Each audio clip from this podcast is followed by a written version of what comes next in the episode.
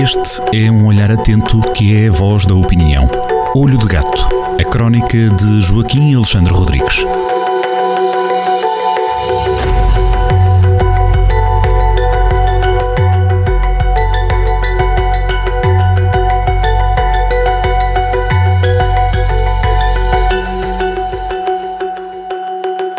Sejam muito bem-vindos a mais uma edição de Olho de Gato com Joaquim Alexandre Rodrigues. Joaquim, bem-vindo de novo à rádio.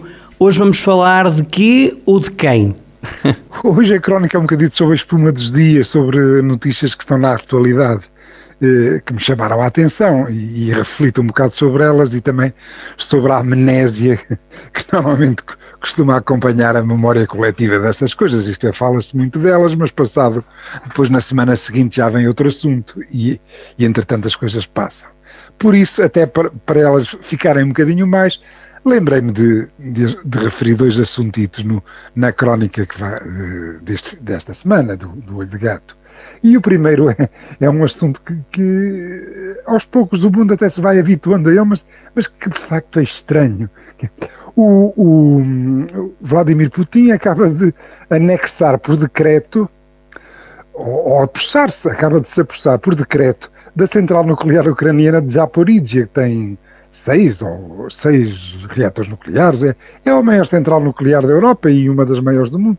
E então, de um momento para o outro, o, o, lá o, o Pyongyang do, do Kremlin, está cada vez mais parecido com o líder da Coreia do Norte, eh, e, e tirando evidentemente o penteado, que aí ele, o, o líder norte-coreano é inimitável, mas o, o líder do Kremlin, Vladimir Putin, cada vez mais isolado, cada vez mais agarrem-me se não me mando para cima de vocês com uma arma, com, com bombardeamento nuclear, acaba de, de, de, roubar uma central nuclear, a maior central nuclear da Europa, isto é, é estranho. É claro que, eh, mesmo perante este roubo descarado, eh, eh, em alguma esquerda europeia, e claro também alguma da nossa esquerda portuguesa, haveria, -se, mesmo se, por exemplo, se eu até dou este exemplo, se, por exemplo, o Putin anexasse da mesma maneira a nossa central do carregado, havíamos de ter alguma esquerda que havia de arranjar maneira de tirar a culpa daquele roubo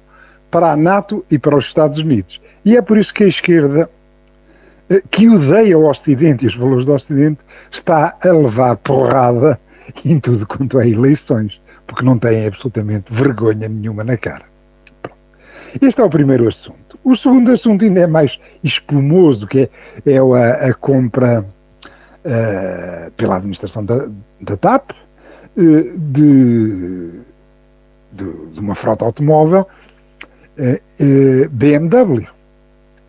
Uh, inicialmente, a administração fez um contrato, negociou 79 BMWs da série 5, X3 e X2, incluindo um BMW 530e e um SUV BMW X3, que tem umas cavalagens já muito próximas dos 300 cavalos, portanto estamos aqui perante um, um muito animal para uma empresa tão falida.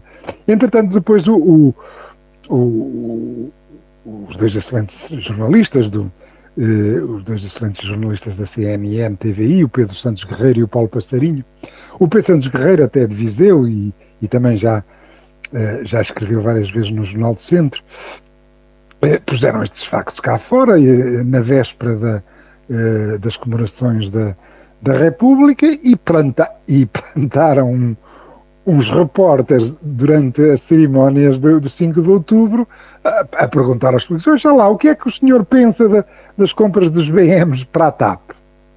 Claro que, como é evidente, alguns uh, levantou-se um escarcel desgraçado. Uh, quando, um, quando a, a começou a, a garimpar este filão da frota automóvel da TAP, a administração imediatamente, eh, aparentemente, eh, desistiu de comprar 79 para, para passar a querer comprar 50 carrinhos. Depois, entretanto, eh, eh estes 50 carrinhos híbridos plug-in, a compra destes, destes 50 carrinhos híbridos plug-in da BMW, a cheirarem a novo, acabou por também ficar suspensa. Portanto, agora foi ontem, soube-se ontem, foi uma gargalhada até.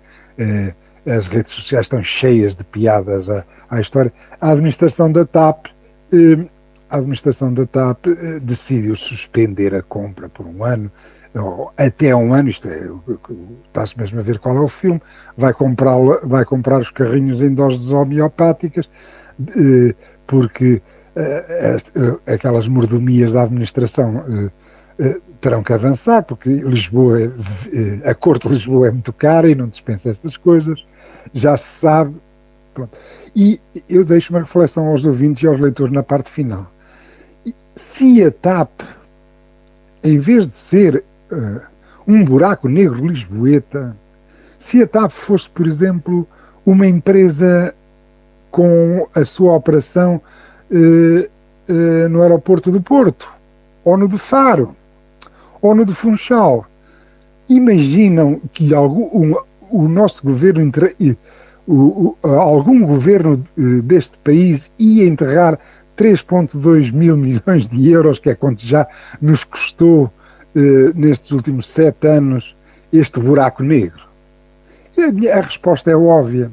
A TAP eh, é um elefante branco em que eh, o Estado, o, o, eh, com os nossos impostos, vai continuar a tapar buraco atrás de buraco, ano após ano, e, e só, única e exclusivamente, porque serve eh, com estas mordomias que acabámos de ver eh, a Corte de Lisboa. Joaquim, até para a semana. Sim. Foi um gosto. Até para a semana, é sempre um gosto.